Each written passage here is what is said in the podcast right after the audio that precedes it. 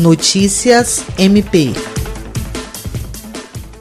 O Ministério Público do Estado do Acre promoveu no último sábado, 11 de abril, na sede da instituição, uma nova reunião de avaliação estratégica com o Comitê de Prevenção e Enfrentamento ao Coronavírus no município de Feijó. A reunião contou com a participação do promotor de justiça Dyson Gomes Teles, responsável pela Promotoria de Justiça Civil, Polícias Civil e Militar, Corpo de Bombeiros, Secretarias Municipal de Saúde, Assistência Social e de Educação, membros do Conselho Municipal de Saúde, representantes do Hospital Municipal de Feijó, entre outros envolvidos no combate à pandemia. Na ocasião, foram avaliadas as estratégias já adotadas no plano de contingência para o enfrentamento ao coronavírus no município, a necessidade de continuação ou extinção de algumas medidas, bem como o planejamento de ações para as próximas semanas. Jean Oliveira, Agência de Notícias do Ministério Público do Estado do Acre.